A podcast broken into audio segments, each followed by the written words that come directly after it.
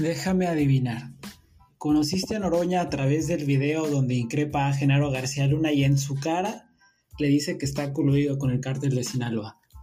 ¿No? Bueno, entonces debió haber sido con aquel otro en donde parece que va a golpear a este delincuente guachicolero Javier Lozano, creo que se llama. Tampoco. ya, ya, a ver. Entonces fue cuando va a la mismísima Torre Trump y menciona que se ha de construirse un muro que se haga, pero delimitando el México anterior, ese que incluía California, Texas, Arizona y otros tantos territorios, aquello que malbarató Antonio López de Santana. Quizá en alguna otra intervención en tribuna, viste alguna videocharla, un amigo de Twitter te invitó. Eh, por cierto, ese es mi caso. bueno, como haya sido, cuéntanoslo a través de nuestras redes. Mientras Padre y Nubi se preparan para revelarnos cómo se convirtieron al noroñismo en esta interesante audio charla.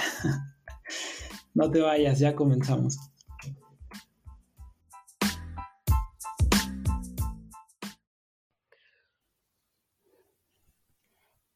Hola, ¿cómo están? Bienvenidos a este, este podcast eh, estamos aquí, Pavel, Javier, Nubia. Somos un grupo de compañeros que eh, coincidimos en Twitter con una misma historia, noroñistas. Y es lo que les venimos a platicar el día de hoy. Eh, vamos, a, vamos a empezar y decidimos empezar con este tema porque pues Noroña es un personaje polémico. Entonces, haciéndolo un poco más personal y como anécdota, les queremos contar cómo fue que nosotros llegamos a este punto. Es un proyecto que estamos haciendo con mucho cariño, espero les guste, esperemos les guste. Y bueno, pues empezamos. Este, hola Javi, hola Pavel, ¿cómo están? ¿Qué tal, Luis? ¿Cómo estás? ¿Cómo estás, Pavel? Hola, novia. Hola, Javier. Un gustazo estar aquí con ustedes. Listo. Perfecto. Ya por fin lo logramos. Empecemos entonces. Este, Javi, ¿qué te parece si empezamos contigo? Somos todo oídos. ¿Cómo es que te hiciste noroñista? ¿Cómo llegaste a este lugar, a este paraíso? Cuéntanos. Pues bueno, me gustaría comenzar mencionando que, eh, eh, en efecto, tú fuiste quien se llevó la comisión por hacerme noroñista, como bien lo recordarás. O sea, yo te mostré el camino de luz en tu vida ¿Estoy de acuerdo? Perfecto. Yo, sin saberlo divagaba entre sombras y el, camino equivocado y pues bueno, se me apareció Nubia y Me caíste bien y dije, no, él no puede andar ahí. Y te lo agradezco con toda mi alma, por cierto. Perfecto. A ver, te escuchamos. Sí, sí, recordarás, yo todavía por ahí del, del todo el 2019, es una historia un poco extraña, pero todavía todo el 2019 yo estaba convencido, o, en ese momento creía que estaba convencido, eh, de mi apoyo a Marcelo Ebrard. Digo, tal cual lo tengo que mencionar, ¿no? Eh, hasta que, bueno, lo curioso es que fue de una manera bien sutil, como te fuiste acercando, o sea, no fue como que irrumpiste de manera agresiva, insistente y, y detrás de, o sea, no, no, no, fue poco a poco me fuiste hablando de Noroña y qué te parece y yo considero que él llegabas a algunos tweets y me decías, pero no creo que sea como lo estás diciendo. En una siguiente etapa me invitas al grupo y, algo que yo descubrí que fue revelador para mí fue que en este grupo donde estaba gente que nada más apoyaba a Gerardo, eh, no lo digo por nada, pero hay perfiles de verdad tremendamente interesantes, respetuosos, eh, gente con mucho compromiso, pero también con mucha paciencia. Eh, ya, por supuesto, a lo largo de las emisiones, supongo que vamos a irlos conociendo a todos. Sí. Pero esa es, básicamente, o sea, si alguien me pregunta, dime cómo, de manera específica, pues eh, yo apoyaba a Marcelo. Eh, llegas tú, me empiezas a hablar poco a poco y de una manera muy sutil de, Gerardo Fernández Noroña. Y yo es como me empiezo a adentrar en, en esto. Con encanto, con encanto, porque ¿no? Sí, bueno, es que, o sea, tú, si tú no te dedicas a las ventas y no eres millonaria, pues bueno, digo que muy tu caso. A le gusta la mala vida, claro. Sí, sí, es correcto. Todos tenemos todos desperdiciamos nuestros diferentes dones de la manera en la que queremos. ¿Por qué no? Entonces, es así, o sea, de manera práctica, así es como yo comienzo a, incursionar en esto de, de, apoyar a Gerardo. O sea, siendo muy sinceros, sí yo lo reconocía desde antes, nunca he sido alguien a quien precisamente la política le dé igual pero tampoco, sé que tampoco tengo ese eh, acercamiento que tienen muchos otros compañeros, ¿no? Que, que, están recorridísimos y saben perfectamente cuándo y cómo y quién. No es mi caso, pero eh, pues al menos trato de conocer y estar al tanto de lo básico. Y dentro de eso básico, por supuesto, considero que está, está Noroña, ¿no? Antes de, antes de 2020, 2019, que yo comienzo, pues sí, o sea, obviamente vi el video donde le dice lo que le dice a García Luna, donde se pelea con, Javier Lozano también. Eh, cuando se queda eh, en las gasolineras eh, ahí sentado, no quiere pagar el impuesto, no recuerdo bien ahorita cuando fue el gasolinazo de Peña. Entonces, todo esto, o sea, por supuesto que esto ya lo conocía de él, pero bien interesante, yo nunca tuve idea de que él quería ser presidente. O sea, e-, era como que alguien que recordaba, que remotamente sabía que existía, que me caía muy bien, pero jamás, jamás pensé que él quisiera ser presidente, que a lo mejor en algún momento contendió con AMLO por la candidatura del 12, del 18, este, por ser jefe de gobierno en algún momento también, hasta donde tengo entendido. Es decir, eh, digamos, no soy un feligrés de estos, este, eh, totalmente adentrado, sí tengo un póster de Noroña en mi, en mi pared, ni, ni nada. Mal, ya bloqueenlo el señor, ¿cómo es posible? o sea, sí, sí lo tengo de fondo de pantalla, ¿verdad? de, celular, claro. Exactamente. Perdóname, Javi. Nada más una aclaración de lo que comentabas. Okay, okay. El, el, compañero Noroña no se pelea con este Lozano. Lo aplasta, lo oblitera y Lozano en la cámara no hace nada. Perdón, era nada más el único Claro, no, lo, tienen, que llegar, lo tienen que llegar a defender las panistas. Está, es, lo magnífico de esto es que vamos a tener material hasta para aventar para arriba con toda la, historia de Noroña. Y te voy a comentar algo, Javi. Yo me acuerdo cuando hablábamos, cuando, cuando hablábamos de Noroña, algo muy particular. Tú nunca hablaste mal de Noroña, ¿no? Tú no venías con una idea tan eh, tan inorgánica o tan plantada por, por la derecha de él. O sea, tú decías, sí, pues es bueno, pero no le veo posibilidad, Marcelo. Digo, nadie aquí va a negar, nadie aquí va a negar el, el, tamaño de lo que es Marcelo, ¿no? Pero te veía así desesperanzado totalmente, decías, o sea, sí, mi amiga, te, te escucho porque pues te aprecio, pero este, qué padre, ¿no? Y, es, una, es una constante, ¿no? Que se ha ido, yo he visto eh, en, lo que llevo en Twitter, que yo estaba ahí desde que era Monte, este, también Pavel, creo, no sé tú, tengo 10 años, 11, que todo era un chiste, Noroña era un chiste, ¿no? Jamás va a pasar. Y eso ha ido cambiando de manera, para mí, muy alentadora, muy alentadora. Entonces, eh, eso fue yo algo que noté en ti creo que, cuando te das la oportunidad de conocerlo con, la, con toda esa em, iniciativa y disposición de escuchar cosas, de escucharlo desde un lugar de no prejuicio, descubres cosas bien interesantes sobre él. Entonces, pues qué padre, qué bueno, me da mucho gusto y me siento orgullosa de, que, de que te hayas animado a escucharlo y si yo eh, colaboré un poquito en eso, pues feliz de la vida.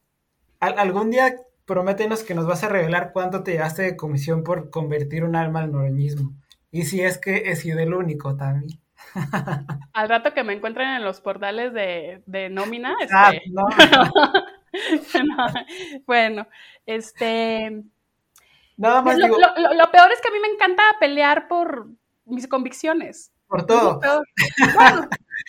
pero aparte por lo que peleo ni siquiera me reditúa, más que el gusto de ser fiel a lo que, en lo que yo creo y de que nadie me diga qué hacer. No, no, Esa es otra cosita, ¿no? Y, sobre todo qué hacer y en qué creer y cómo creer y cuándo creer. O sea, no, yo es algo que creo que todos tenemos derecho a defender con uñas y dientes. Es lo único que tenemos seguro en la vida. O sea, aparte de, la muerte, las convicciones y, la garra con que uno lo defiende. Ajá. Perdón, eh, discúlpenme, yo sí estoy peleado con esa, con esa palabra de la creencia, porque más allá de cualquier cosa, la militancia para con el compañero Noroña, perdón, todos ustedes saben, Nubia sabes, digo si no conoces Javi, eh, estoy peleado con los títulos nobiliarios y en un momento dado el, Se terriblemente, Pavel. El título grandilocuente de El señor eh, licenciado diputado no me cae. Se supone que estamos en este movimiento cambiando ese tipo de evaluaciones, ese tipo de pues eh, comportamientos y arrastrarse, dirían por ahí, ponerse de tapete, pues tampoco ah, es, ¿no? Ahorita Nada más para, para cerrar el, el, el, comentario, discúlpame Javi, eh, la creencia no es buena eh, en este momento, en este sentido y en este movimiento, y lo que ustedes, Nubia y tú, Javi, manejan, no es creencia, son datos. No están aquí porque piensan que lo que dice Noroña es cierto. O sea, se ha, a lo largo del tiempo, se ha demostrado por poner el ejemplo que decías de inicio, Javi, eh, él decía algo acerca de este señor que está ahorita preso en Estados Unidos, y es. Entonces no es creencia, son datos duros y muy, este, muy fáciles de, de confirmar en este caso.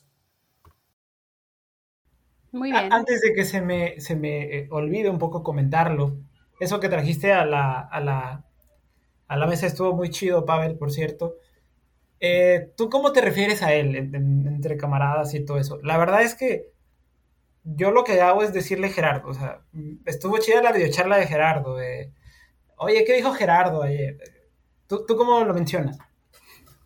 Pues mira, yo tomo más o menos, eh, bueno, en un momento dado me gusta la parte del pensamiento de izquierda y, más por el hecho en el cual eh, aplana muchas de las, eh, bueno, de lo que comentaba, ¿no? De los títulos nobiliarios y viene el señor San Presidente. No, no, no, no, no. O sea, el compañero Noroña lo dice igual, pues es el compañero presidente, ¿no?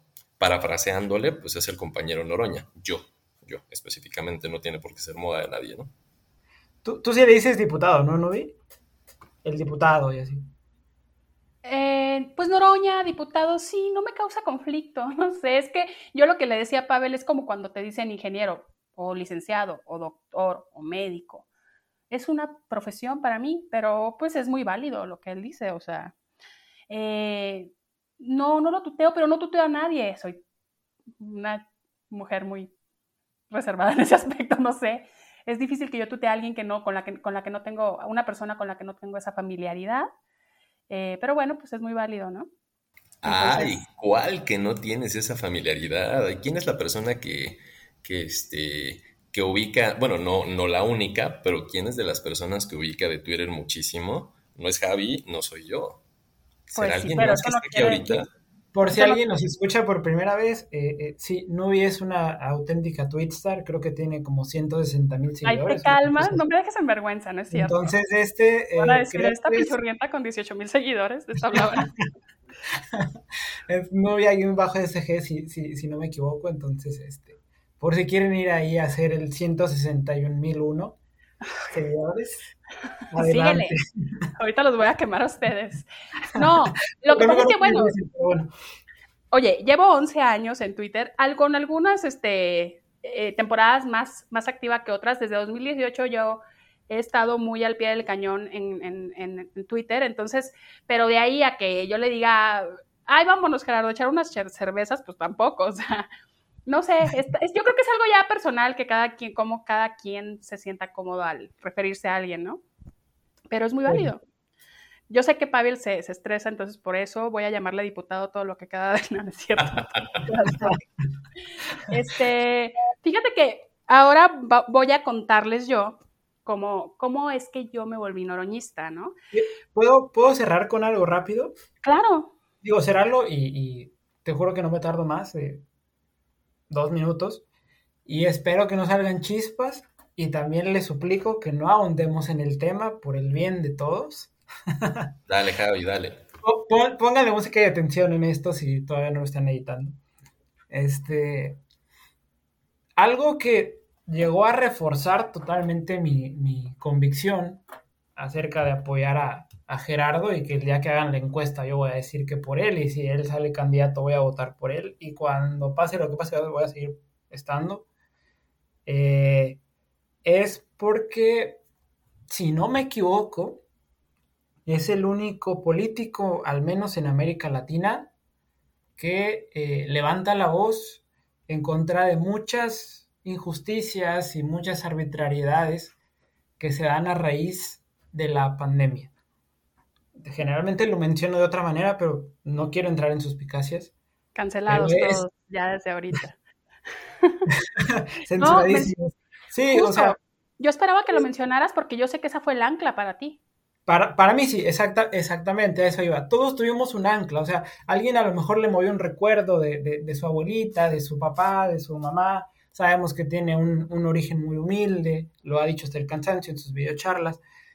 O sea, todos tenemos el ancla, ¿no? Del cual nos, nos, nos tomó y nos llevó a, apoyarle. En el caso, en la mía fue esa, o sea, tú abres la puerta para que yo comience a, conocer acerca de él, su propuesta, etcétera.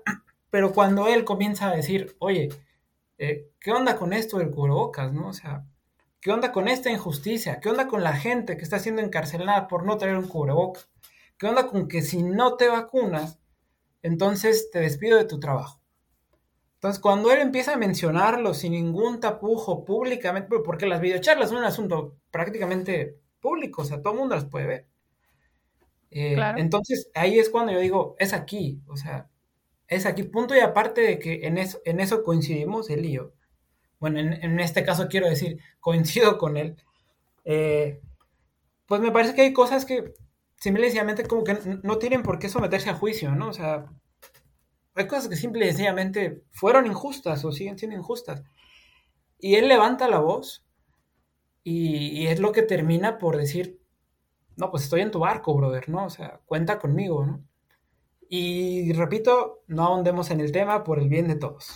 Las videocharlas, por si alguien eh, nos está escuchando por primera vez, eh, alguien me va a decir el dato desde cuándo, yo no lo tengo, pero todos los días, en punto de las 6 de la tarde, hora del centro de México, el diputado a través de YouTube, Facebook, eh, se graba a sí mismo hablando del acontecer de, del día anterior, de los sucesos que él pretenda o quiera hablar. Todos los días de 6 a 7. ¿Es correcto, Pavel? Así es. Entonces, pues bueno, si alguien tiene duda, ahí de primera mano se, se maneja la mayoría de la información del día, los temas, los... Suena, suena infomercial, ¿verdad? Perdón, pero pues bueno, realmente es la descripción real de lo que sucede en las videocharlas. Exacto. Esa, esas son eh, eh, es por eso que al principio, ¿no? En el intro ustedes escuchan como con un tono con risa que esto es una audiocharla. Era simplemente para hacer una alusión a que, pues bueno, la herramienta por excelencia que utilizó el diputado para comunicarse, pues han sido estas videocharlas, absolutamente diarias, sábado y domingo eh, incluidos, ¿no? Sí, desde pandemia hace las videocharlas diarias antes las hacía creo que los martes o lunes, empezó desde hace tiempo por Periscope y ya ahorita está en Facebook y está en YouTube. Eh, y más que, es, aparte de, comunicarlo a sus acontecimientos, la verdad es que son súper politizadoras. Si no han escuchado una videocharla de, de Noroña, dense el tiempo, no tienen pierde en lo absoluto. Lo que te iba a comentar es eh, cómo en, en, este, ya para cerrarlo del tema de la pandemia, a pesar del costo político, que eso le iba a representar. Exacto. ¿No? Que para mí es una cosa, muchísima gente se fue, eh, no decía nada. Es más, no decías nada ni siquiera con tu familia porque te caían encima. Imagínate ahora él, ¿no? Entonces, y aún así se mantuvo firme y se ha mantenido firme en cuanto a ese tema y en cuanto a muchos otros, muchos otros. Entonces, pues qué bueno que llegó esa ancla y que estás acá con nosotros, Javi. Eh, ahora les voy a contar, les voy a contar yo mi experiencia de cómo me hice noroñista. Eh, el primer, así recuerdo que me viene, si llegara alguien y me pregunta, el primer recuerdo que me llega es una vez que yo estaba, tenía mis hijos chiquitos hace pocos años, este, estaba yo limpiando la cocina en la noche, yo tenía una, un radio y escuchaba Radio Fórmula, porque pues antes no había tantas redes sociales, no había tanta información, estoy hablando de un 2006, 2007. Perdón que te interrumpa, eh, siempre fuiste izquierda, es que no sé, a mí no me gusta mucho utilizar izquierda-derecha, pero siempre tuviste como que esta corriente, o sea, o antes era diferente y por ahí creías en el pan, no lo sé. O sea, ¿Noroña es tu primer acercamiento como con este tipo de... con la izquierda o ya lo eras desde siempre? Eh, no sé, o sea, es que no tenía yo una ideología clara, a lo mejor todavía no la tengo muy clara, pero mira, yo soy del norte, eh, Soy del norte, escuela católica, eh, una ciudad súper mocha en medio de la nada. Eh, Coqueteo con la derecha. No, yo era, tendría que ser panista. yo tendría que ser, con respecto a toda mi formación hasta la preparatoria. ¿no? Eres un fallo en la Matrix, pues, ¿no? Soy un fallo, sí, soy un error enorme en muchos aspectos en cuanto a la Matrix y en cuanto a mi formación. Pero mi papá, y aquí voy, bueno, déjame te regreso. Okay, yo en 2006 escuché esta noticia con, ay, no recuerdo este locutor que tenía un programa en la noche, ah, Beteta, Mario Beteta, no sé si era, noche, Mario Beteta, claro, okay. Ajá. Y estaba hablando sobre una, una marcha o una, eh, sí, una marcha eh, o huelga o una manifestación encabezada por Noroña. Y yo recuerdo mucho cómo se refirió a él, el porro de Noroña, ya saben, como siempre, ¿no?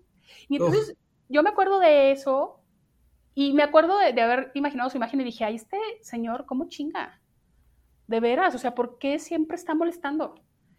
Ahí te das una idea de lo despolitizada que estaba. Seguramente era este, panista, no sé, no sé. O sea, yo en ese momento estaba nada más cuidando que dos de mis dos hijos sobrevivieran. O sea, estaba como ocupada en otras cosas. Pero recuerdo eso. Por cierto, Perdón que te interrumpa otra vez, ¿no? Beteta es el que menciona hace poco, ¿no? Que, que, la que fue nombrada secretaria de Educación Pública era la que le contestaba las llamadas o algo así. Digo, nada más para, para, para, poner en contexto quién es Beteta, o, me equivoco. Creo que le cacharon una, una, una, llamada muy grosera con una periodista. Aparte, sí, sí, totalmente. Exactamente, sí. Sí es él, ¿verdad? Sí. Él es de Radio Fórmula, o sea, bueno. Entonces, este, recuerdo que tenía yo esa imagen de él eh, pasan los años y a mi alrededor, en mi entorno, antes de eso yo veía una crisis profunda en las micro y pequeñas empresas. Mi papá siempre fue empresario. Mi papá siempre fue muy nacionalista. Entonces, quieras o no, tenía un poquito como de izquierda en esa parte. O sea, eh, mi papá siempre tenía esta idea de, no necesitamos a los extranjeros, ¿eh? los mexicanos podemos hacerlo. Y México es un país lo suficientemente rico para hacer lo que sea. Entonces no se compraba este cuento de que, hay la inversión extranjera y no, jamás. Entonces yo creo que desde ahí como que traía esta semillita.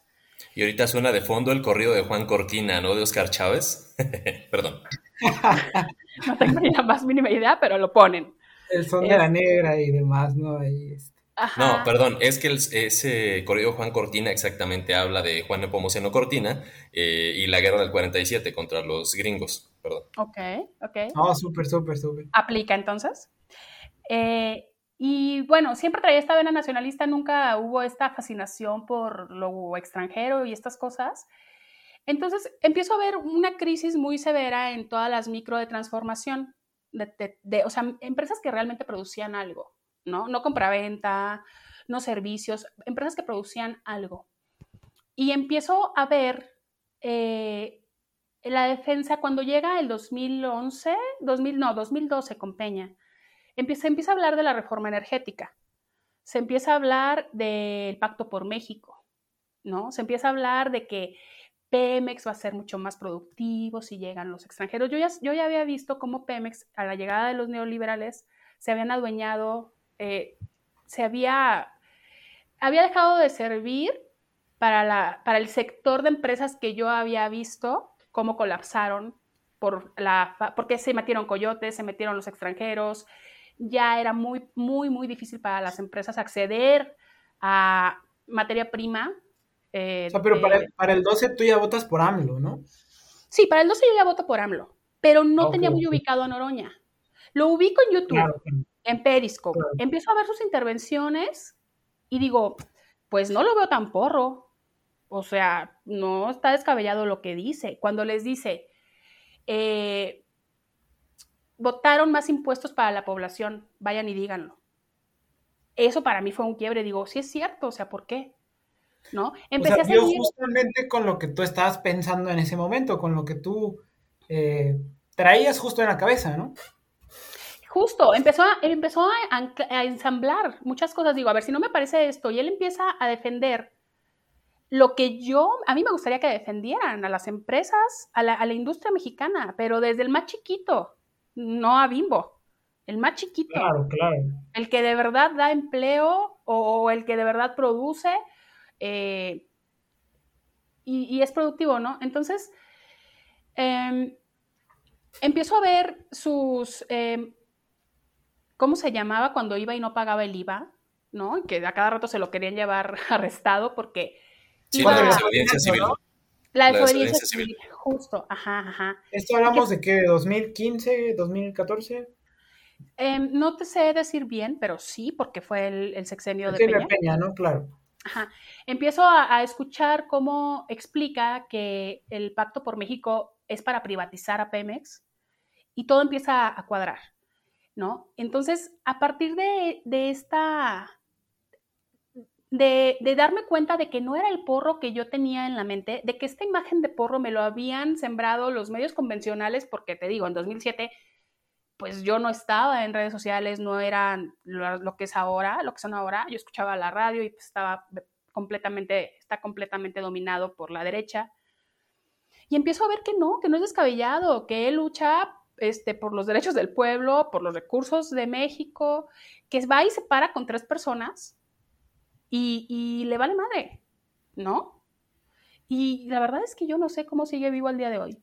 Se los, les soy honesto yo creo que eso, nos va a dar para, para dos o tres podcasts, ¿no? Y, yo creo que, digo, Pavel y todo el mundo, fíjate que es algo que yo siempre me he estado preguntando, o sea, eh, la manera en la que irrumpe en, la cámara y, menciona todo lo que menciona, cómo fue increpar a, a esta persona, eh, o sea, deja tú el nombre, el cargo, ¿no? Secretario de Seguridad Ah, pues es que es muy inteligente, Javi.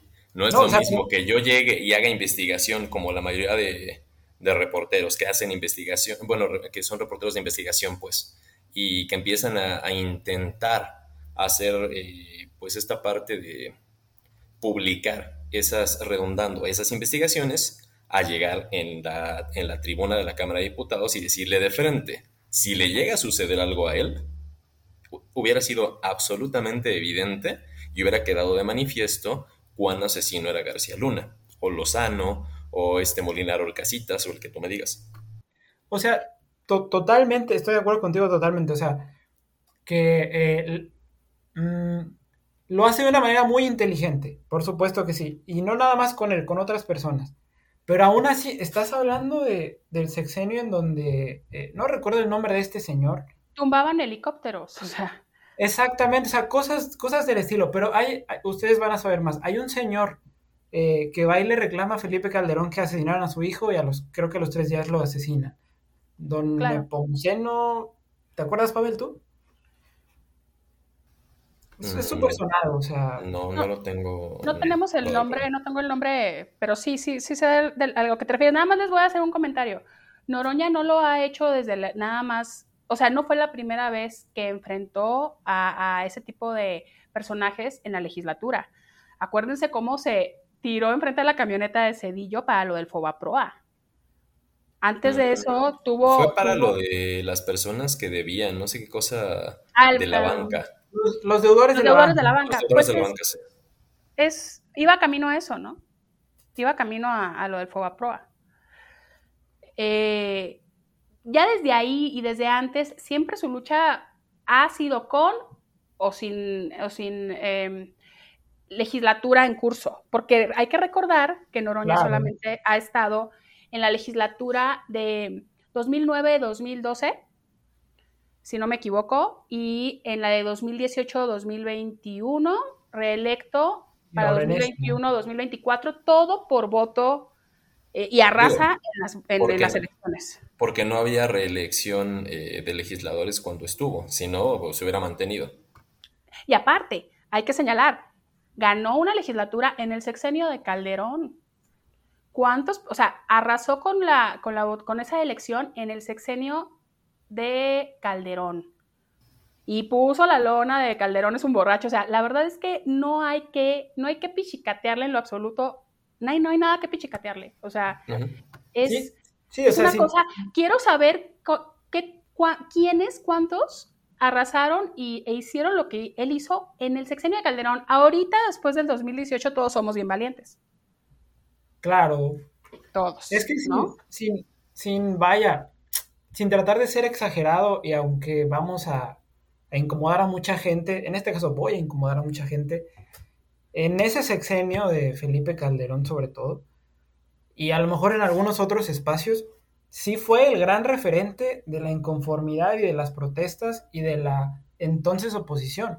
O sea, mucha gente se va a enojar con esto, pero de verdad él fue el gran, el gran referente en algunos espacios de tiempo en el cual le tocó ser oposición. No voy a decir nombres, no voy a decir más que quién, menos que quién, pero Noroña fue el gran referente en ese entonces. Digo que la oposición en ese entonces estaba bastante acallada, ¿no? Y bueno, de los medios de comunicación ni hablamos. ¿En qué momento, Javi? Perdón. En el sexenio de Felipe Calderón. La oposición, pues es que no estaba callada, pues eran, los avasallaban, eran los menos. No, me, refiero a, callada, es decir, traía encima una, eh, una mordaza tremenda. O sea, sí, la amenaza. Sí, callada, callada no, sino acallada, o sea, estaba... Perdón, la amenaza del carnicero de Michoacán, ¿no? ¿Cómo le dicen a ese, eh, a ese al espurio? pues tiene bastantes eh, sobrenombres, por así decirlo. es, el personaje que todos conocemos. Sí, sí, la verdad es que es de reconocerse. Entonces, bueno, para terminar mi parte, em, todo esto que pasó en el sexenio de... Bueno, yo empecé a ver sus, intervenciones de la legislatura 2009-2012 cuando ya estaba Peña. Y afortunadamente, bendito YouTube, me dio una perspectiva completamente distinta eh, y a partir de eso yo empecé a seguirlo, a coincidir, a coincidir y seguía coincidiendo, no solamente porque me gustara en, lo, en el discurso, sino porque yo veía a mi alrededor y tenía razón. Tenía razón en, en, todos sus posicionamientos. No, estoy, no he estado de acuerdo absolutamente en todos, pero en la mayoría. Y al día de hoy, la verdad es que sigo, sigo con la misma convicción con, con su con lo que él representa en la política mexicana, porque ya tiene un lugar ganado a pulso y con mucha lucha. Eh, sigo coincidiendo y no veo el momento en el que yo deje de coincidir con eso. Entonces, bueno, pues esa fue mi experiencia. Em, ¿Consideran que es uno de los mejores legisladores en la historia de México? Digo, suena, suena exagerado, pero ¿consideran? Sí. Legisladores, legisladores. No, pues es que no es exagerado, Javi, es muy real. De hecho, totalmente. Yo sí, o sea, para mí sí. Es muy buen orador, es muy firme en la defensa de, de a la hora de pararse en tribuna. Es muy firme, es muy fuerte, por algo no quieren que se pare, por algo quieren callarlo. Y yo creo, retomando esta parte de yo no sé cómo sigue viviendo, que yo creo que la derecha no se imaginaba nunca, jamás, que Noroña iba a poder tener ya una posibilidad clara para, su, para la candidatura, porque la tiene. Es que la campaña negra que... Enorme, la tiene. Yo creo que nunca se lo imaginaron, se les, se les filtró como la humedad. Es que también la situación ahí es que lo, la campaña negra que le hicieron, porque tampoco, vamos, vamos a ser sinceros, tampoco es que la, la opinión pública, entrecomillada, de, de nuestro país no haya hecho nada. Realmente en un momento dado sí es el... Hicieron su parte, sí jugaron, por supuesto que movieron sus piezas. No, no en vano te enteraste de lo que te enteraste cuando escuchabas la radio. O sea, no es de gratis el de nuestro en, en, las redes eh, en su momento y el de nuestro en la, en toda la parte de periódicos, televisión, radio, existió. La única situación es que, pues bueno, ha, actuado con mucha inteligencia y, pues bueno, fue de menos a más. Lo que comentaba Javi en un momento dado, eh, pues no había, perdón, hay legisladores de Morena a los cuales se les han hecho las carreras políticas con todo, sirviéndose del aparato. No digo que sea malo, existe. Y a Fernández Noroña no se le dio ese, eh, pues es, esa facilidad, ¿no? Por eso decían, pues mira, nada más lo apachurramos, le decimos que, que no se baña, le decimos que, este, que, que, que, grosero, eh, sin, sin ponernos a pensar en otra cosa. La gente va a creer, hablamos otra vez de la creencia. Y en un momento dado se fue el por qué, eh, movieron sus piezas, pero no de la manera, bueno, Noroña hizo un boom de, la, de una manera que quizá no esperaba ese aparato gubernamental y de propaganda, y ese fue el por qué en un momento dado no, este, pues no atentaron contra su vida. Además de que cuando ya empezaron a querer apachurrarlo en ese sentido, pues bueno, él ya tenía mucha proyección a nivel nacional, eh, un poquito menos de la de ahorita, pero ya tenía mucha proyección nacional. ¿Ha, sabido utilizar muy bien los medios de comunicación para estar presente? ¿Sí me escuchan? Sí, claro que sí. Perdón, es que escuché mucho silencio. Eh, ha, utilizado de manera brillante las redes sociales. la herramienta que él ha tomado, la ha utilizado. Eh, les digo, fue primero Periscope y... ¿Mandé? ¿Hablas de YouTube? YouTube, o claro. todo lo que o te refieres a herramienta que usa, herramienta que sabe explotar bien. La sabe explotar bien, creo que Twitter también, porque creo que nos sentimos cercanos a él al momento en el que él nos lee, porque nos lee a todos. Oye, ¿qué, ¿qué paréntesis tan, tan, chido estás haciendo totalmente? A lo mejor te robé la palabra. Sí, o sea, a quien nos, a quien nos escucha por primera vez, eh, hay veces en las que Noraña te va a contestar o te va a retuitear. Así como sin empacho, ¿no? Sin, sin ninguna especie de que me cotizo, nada. ¿Cuántas veces la ortografía? ¿O cuántas veces está corregido ortografía a ti, por ejemplo? Hay como cinco y me da mucha pena. Mucha pena. sí, se lo, podría, se lo podría ahorrar un poco, pero bueno, pues ni modo, así aprende uno. Sí, claro, pero eso es una señal de que te lee, de que nos lee a todos. por Porque, supuesto. Y, y a quién, ¿Qué, a quién le interesa leer Twitter? A veces a mí ni, ni, a mí me interesa, o sea, y él con toda la carga de trabajo, porque no para, se da el tiempo de escuchar, está teniendo una estrategia en cuanto a su comunicación efectiva. Efectiva. Este, y en cuanto a lo que comentaban sobre, sobre la idea predispuesta que tenemos de los medios, lo que comentaba Pavel hace un momento, tenemos una experiencia grabada que nos hizo favor de grabar Susana Saavedra, es una tuitera compañera de nosotros, eh, que nos cuenta su experiencia en el noroñismo. Entonces, este, vamos a escuchar el audio. La gran Susi. La gran Susi. ¿Por qué me hice noroñista? Hace mucho, eh, todavía dos años, yo creía todas las cosas que se decían de Noroña sin darme cuenta. Pensaba que era un energúmeno, un grosero, una persona que solo sabía gritar, una persona que solo buscaba llamar la atención. Todos los medios siempre decían tantas cosas y aunque yo trato de pensar siempre, de razonar, estaba en la lógica equivocada de lo que se dice de él. Hasta que un día vi una videocharla, un pedacito de una videocharla, y me gustó bastante su forma de pensar, su forma de hablar, la cotidianidad con la que se maneja, cómo nos habla de historia, de libros. Yo soy lectora y me gusta mucho esa parte de su, de su persona. Y lo más importante, sus ideas coinciden en gran medida con las mías la forma de ver el mundo, la forma de pensar sobre el país, la forma de lo que debe de hacerse, lo que está mal, lo que está bien. Coincidimos en, gran medida y eso es algo muy importante. Obviamente no puede uno coincidir en todo, pero la coincidencia es muy importante. Me gusta mucho su congruencia, me gusta su forma de expresarse, su talento para la oratoria y su capacidad para negociar y para razonar las cosas eh, en su justa medida. Y entonces eso me hizo noroñista, definitivamente. Empecé viendo una videocharla y después vi otra y otra y ahora las veo todos los días porque me parece muy importante su punto de vista y me sorprende cuando coincide tanto, tantas veces con el mío. Otro pequeño paréntesis, Susi también es una twitstar con dos millones de seguidores o algo así. Entonces, voz autorizada, lo que escucharon es de alguien totalmente eh, eh, comprometida con la causa noroñista. Este, igual que Nubia, pues. No, bueno, pero es lo que comentabas. Cuando yo volteo a ver a mis compañeros noroñistas, híjole, son personas de primera y para mí Susana es una de ellas. No te la vas a encontrar este, peleando ni siendo agresiva, siempre está argumentando, siempre está siendo muy clara en sus ideas, siempre es muy prudente y sensata en lo que dice. Entonces, para mí esta es una experiencia importante. Lo mismo, ella también tenía una idea, este, ya tenía una predisposición hacia Noroña. Ve un fragmento de una videocharla y se convierte al noroñismo, empieza a investigar y ahora la tenemos en nuestro grupo, es muy activa con nosotros y, fue relativamente hace poco, más o menos como tú, Javi. Sí, es lo que, es lo que me sorprendió el audio. La verdad, yo no, yo no sabía de su experiencia acerca de, cómo se había eh, vuelto noroñista.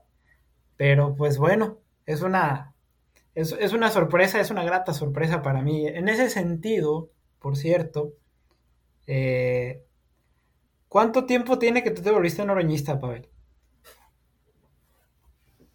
Híjole, ¿quieren la versión corta o la versión, como, como dicen por ahí, la aburridora? A ver, ¿cuánto, ¿cuánto apuestas tú, Novi, que tiene Pavel siendo noroñista? Bueno, no sé si tú ya, tú ya lo sepas, yo la verdad no lo sé. Yo le echo de eh, unos 5 o 6 años para acá. No. sé, a ver tú, ¿qué apuestas? O bueno, ¿cuánto, cuánto crees tú, pues? Bueno, yo que pues, somos amigos desde ese ya tiempo y sé que él es un aficionado a la lectura. Eh, Evidentemente, increíble su dicción, por supuesto. Ajá, entonces no, yo creo que él es noroñista desde hace muchísimo más tiempo. Yo creo que desde antes de nacer, quizá, ¿no? Desde antes de nacer, básicamente, sí. Algo así. A ver, pero ah, cuéntanos, sácanos de la duda.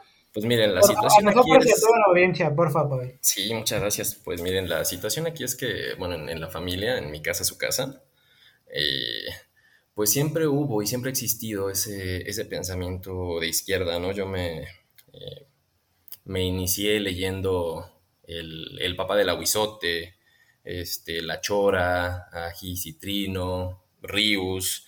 Entonces, pues bueno, ya con ese tipo de, de bagaje, ya este, traía mucha de la, mm, pues de la esencia, ¿no? De lo que izquierda-derecha significa. Si le preguntan a alguien dirán que, bueno, pues ya ahorita ya izquierda-derecha ya está pasado de moda el asunto, o bueno, ya no aplica por toda la, polarización y por toda la globalización, perdón, no la polarización, la globalización.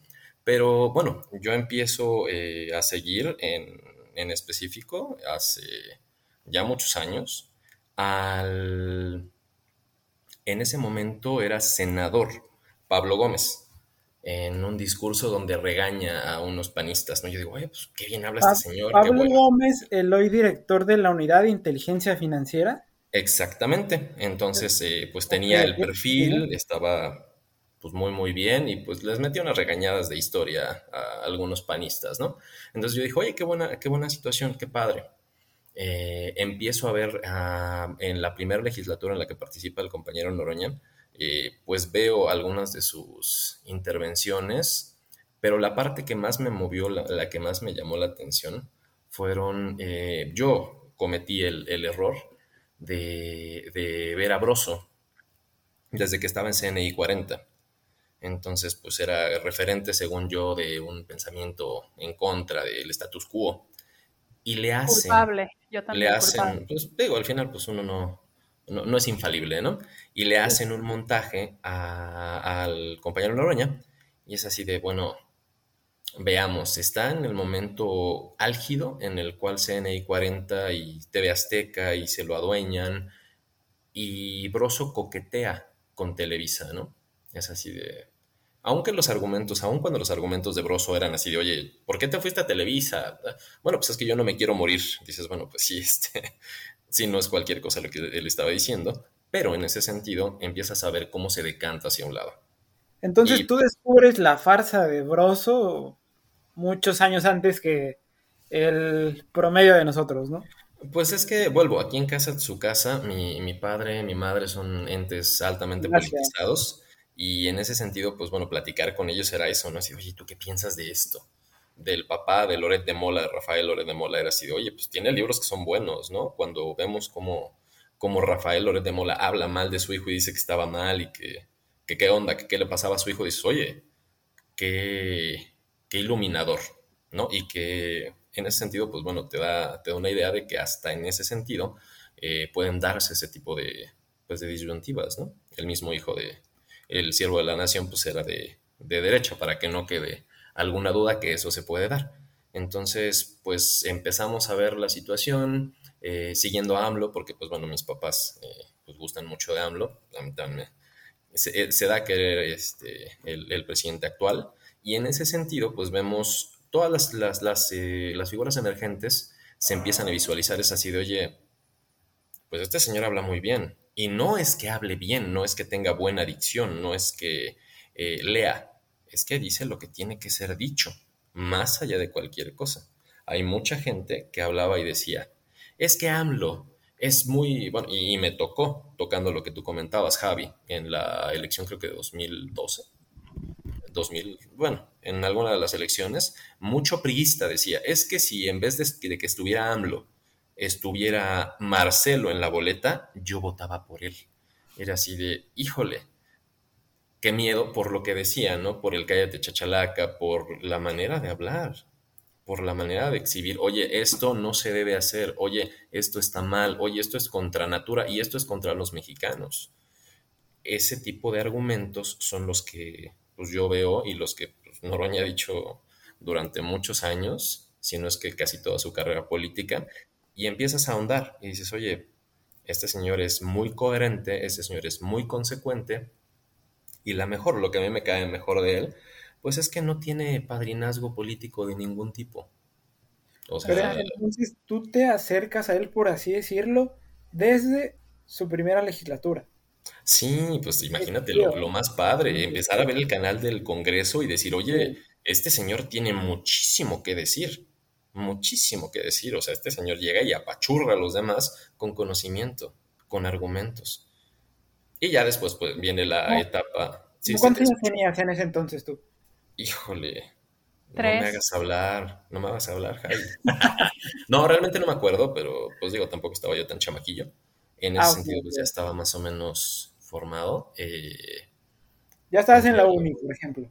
Sí, ya, ya estaba. Inclusive creo que ya estaba ya salido. Entonces no quiere, que, las... no quiere que calculen su edad, no, la vanidad es ¿eh? No, no, no, es que a lo que me refiero, pues no, no, soy hombre, pues los hombres no somos de fechas, la mayoría. Entonces así, ay, pues andaba yo haciendo algo.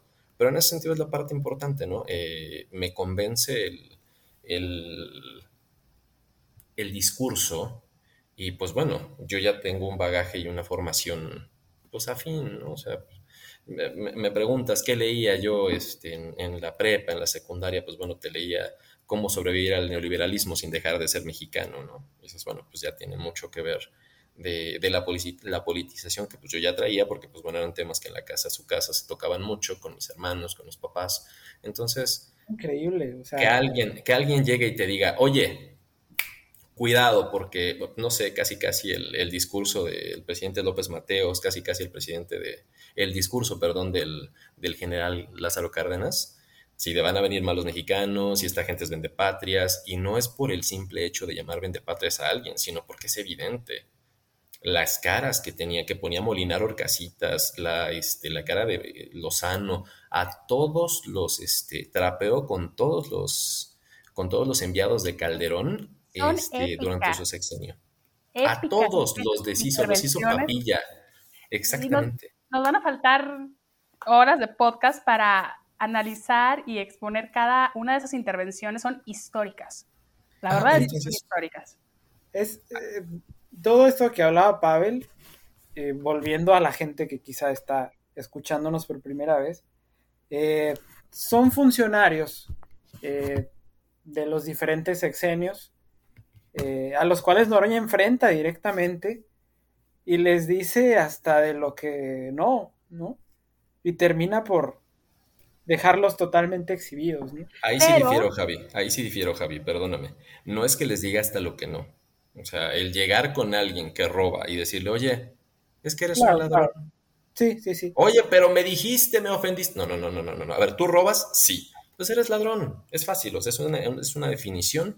No hay ninguna falta de respeto a, a, ese, a ese respecto, porque pues en un momento dado es, oye, pues tú te levantas temprano, ah, madrugas, fin, o sea, lo que comentaba, me, da mucha risa porque pues, tiene una agilidad mental el compañero Noroña abundante, así gigantesca, dinosaurica, y en ese sentido comenta y dice, oigan, es que en algún momento, en una de las videocharlas que tenía toda por periscopio, porque él no le decía periscopio, ¿no? Era periscopio, y en periscopio dice, alguien le comenta, oigan, es que, ¿cómo ven la, este, levantarnos en armas? me dio una risa enorme cuando dice, bueno, pues que ustedes no se levantan ni temprano y se quieren levantar en armas.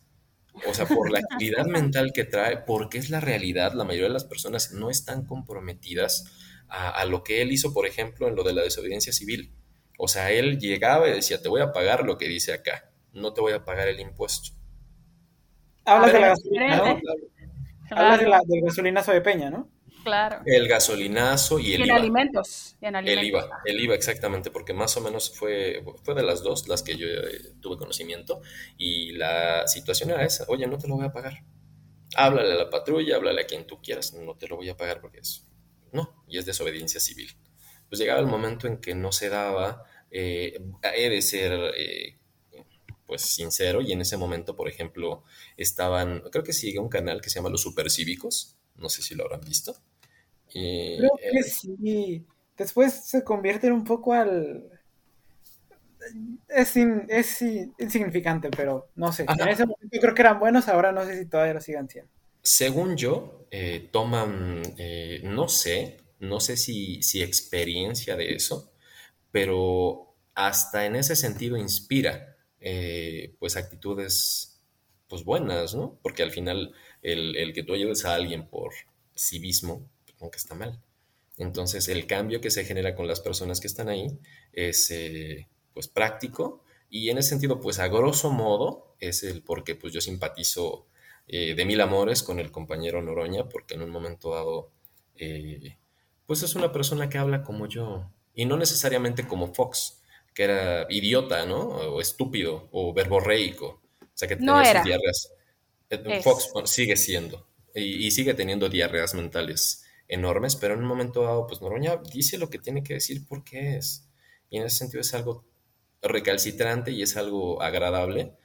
Eh, en un momento dado, eh, en el momento en que yo comienzo a seguirlo, ya nada más para cerrar, había una aplicación donde tú veías a tu congressman, dirían por allá los, este, las personas medio gabachizadas, a tu representante en, este, en la cámara, y tú podías ver si faltaba, si llegaba, o sea, se abre un mundo de posibilidades a ese respecto. Ya la aplicación desgraciadamente ya no existe, pero en un momento dado, pues eh, el, ver esa parte, eh, el ver a una persona que, pues que, que, sabe también y tiene tanto oficio político, y pues, pero de verdad lo que me sorprende es que no tiene padrinos, al menos visibles, que digan, no, sí, tú vete yo y yo te hice, o sea, que, el presidente actual le dijera, no, no, no, sí, yo te voy a dar este, el, apoyo y ahora yo mi, perdóname, este, fiesta patronal de acá, y en ese sentido el, apoyo de, del, de mi gobierno no lo tiene, y aún con ello, gracias a la humildad que ha tenido,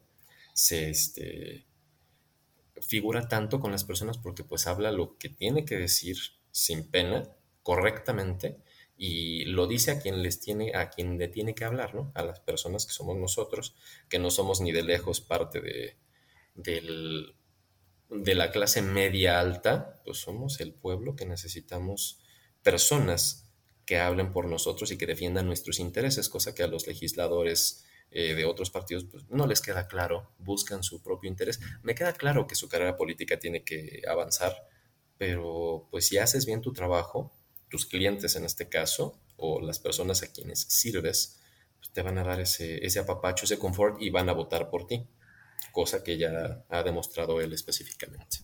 Oye, Nubi. Dime. Ah, déjame, voy a hacer una rapidísimo porque si no se me va. Hay que señalar que en la primera legislatura 2009-2012 Noroña donó el 50% de su salario como diputado y renunció a su seguro médico de gastos mayores. Nada más como acotación. No sé cuántos legisladores lo hayan hecho, pero a mí eso también fue una anclita que dije, ok. Congruencia total, ¿no? No es, no es dineroso el señor, perfecto. Porque, pues, ¿quién le hace el feo como a unos que... ¿A cuánto habrá renunciado? ¿Cuánto pagaban? En ese momento cobraban 150 mil pesos. Renunció a 75 mil pesos mensuales. Díganme quién de nosotros lo hace, ¿no? Pues, Entonces, pues, está, está interesante. Pavel, este... No, ¿me ibas a decir algo, Javi? Perdón. Sí, digo, ya, ya es un poquito tarde para mencionarlo. Eh, me siento culpable, de hecho a, nuestra audiencia no, les advertimos de que se podían enamorar de Pavel, ¿verdad? De su manera de, hablar, de expresarse, de, mencionar las cosas. Aparte, si lo encuentran por ahí en la calle, el tipo parece italiano, o sea, una cosa de verdad tremenda. Italiano del Estado de México. es una disculpa por no haberles avisado que se podían enamorar de, de nuestro gran compañero Pavel, del, ¿verdad? Del centro del universo. Aquí es, es, interesante señalar cómo es la diferencia de, politización en regiones. Yo estoy al norte, no quiere decir que no, yo, yo diga que todos estamos despolitizados, en lo personal yo lo estaba, pero yo sé que Estado de México y Ciudad de México, el centro del universo es otro rollo. Es otro rollo. Entonces... No necesariamente, novia, porque al final, mira, el Estado de México, por más que me duele, es priista desde siempre. Entonces, bueno, pero me refiero, la densidad de gente que hay ahí, yo no me la imagino. Están muchísimo más politizados, es gente que sale a hacer manifestaciones, que hace huelgas. Aquí no ves eso. Sí, el, norte es, es, todo un caso al respecto. Pero bueno, estoy seguro de que lo de todo decimos que lo vamos a tocar en, los podcasts posteriores y quién sabe si nos alcance el tiempo y la vida, ¿no? Pero en fin, eh, tenemos otro testimonio, otra experiencia, otro acercamiento, si no me equivoco, ¿cierto? De un compañero más, me refiero. Sí, creo que Pavel va a presentar ese. Sí, eh, nuestro compañero Luis Ernesto nos mandó un audio, después los dejamos escuchándolo y regresamos un momentito. Ok, así es como Luis se volvió noroñista. Gerardo Fernández Noroña insiste en sus legítimas intenciones de ser presidente de México en 2024. Reconoce además que otros compañeros de la 4T son de primerísima y que él, si no es favorecido por las encuestas que definirán al candidato, apoyará a quien resulte ganador. Esa civilidad no la han hecho explícita los demás aspirantes. Es muy importante.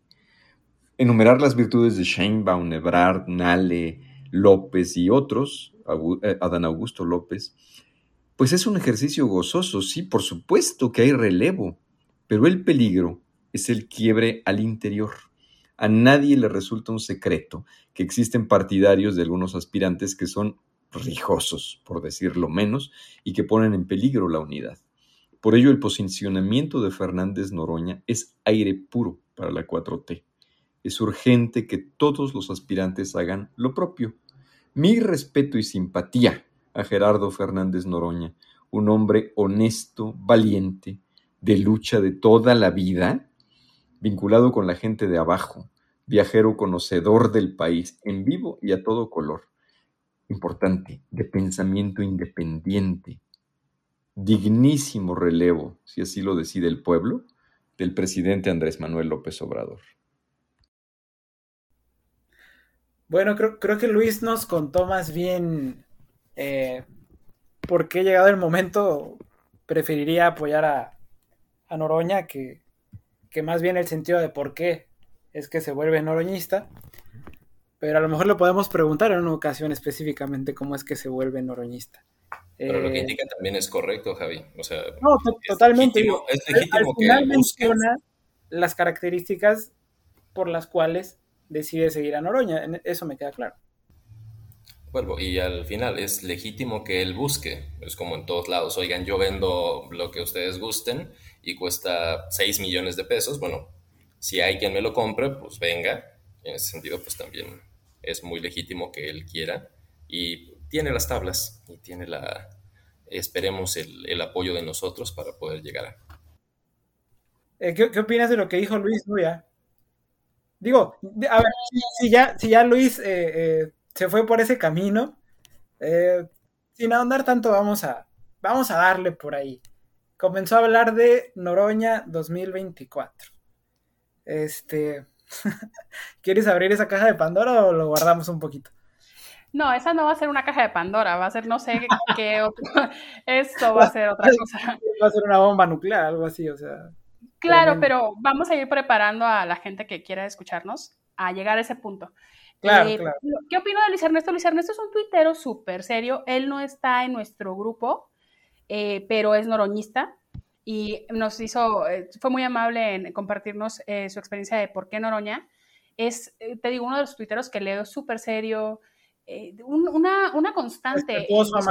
Muy respetuoso, muy correcto, muy certero y es una constante que se repite. Si a mí me preguntas sobre mis compañeros y compañeras noroñistas, lo primero que te puedo decir es que son personas sumamente preparadas, son personas muy educadas. Eh, obviamente hay de todo, como en todos lados, pero es una constante que yo veo mucho con nosotros y eso me hace em, estar más segura de que estoy de, en un lado en el que me siento cómoda, me siento, siento que, que este es el camino. Entonces, bueno, creo que tenemos otro audio, ¿no, Javi?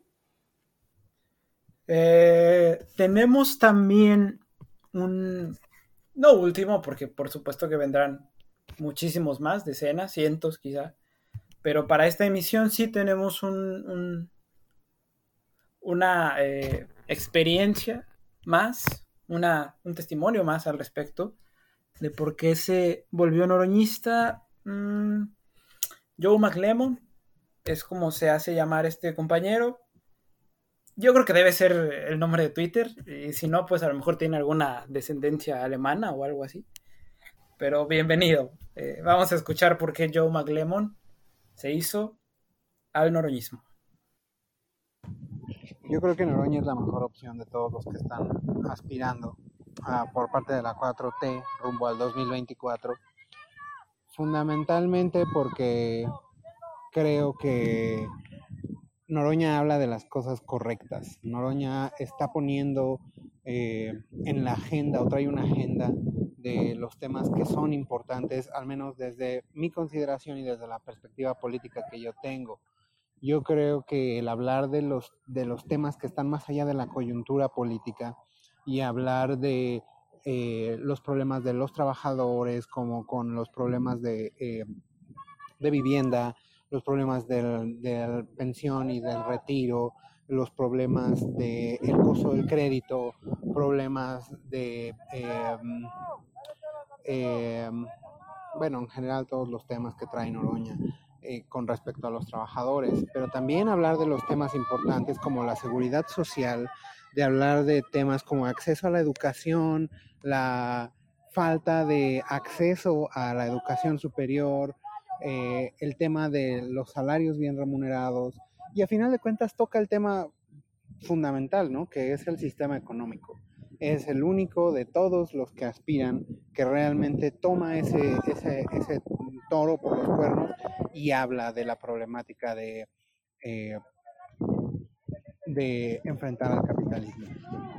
Yo por eso creo que Noroña es la mejor opción. Qué interesante este audio que acabamos de, escuchar. Es de Joe McLemon, es un tuitero que nos hizo el favor de, colaborar con nosotros. Eh, qué, importante porque tiene razón. Más allá de los temas que estén como eh, en estridentes o esta cosa, toca temas muy de fondo. Los trabajadores, la seguridad social, pensiones, acceso a la educación superior y sobre todo, es el único de los aspirantes, como bien dice, que toca al sistema económico, que sabe que el problema es el sistema económico actual, que mientras no se cambie el sistema económico, no va a haber gran avance. Entonces yo creo que, que, sí, cierto, toca los temas que se deben que, se, que debe de tocar. Entonces, el último es como para otros 40 podcasts, ¿no? O sea, hablar del sistema económico es... No, bueno, totalmente, pero, pero que es cierto, y, lo que ha dicho Noroña, ¿no? Eh, que él anhela que el cambio a nivel de sistema económico empiece en México.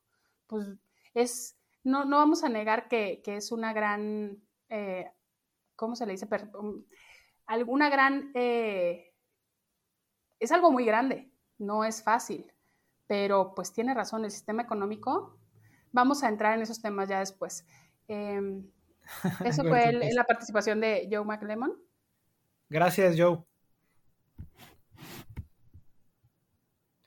Eh, sí, eh, lo siento.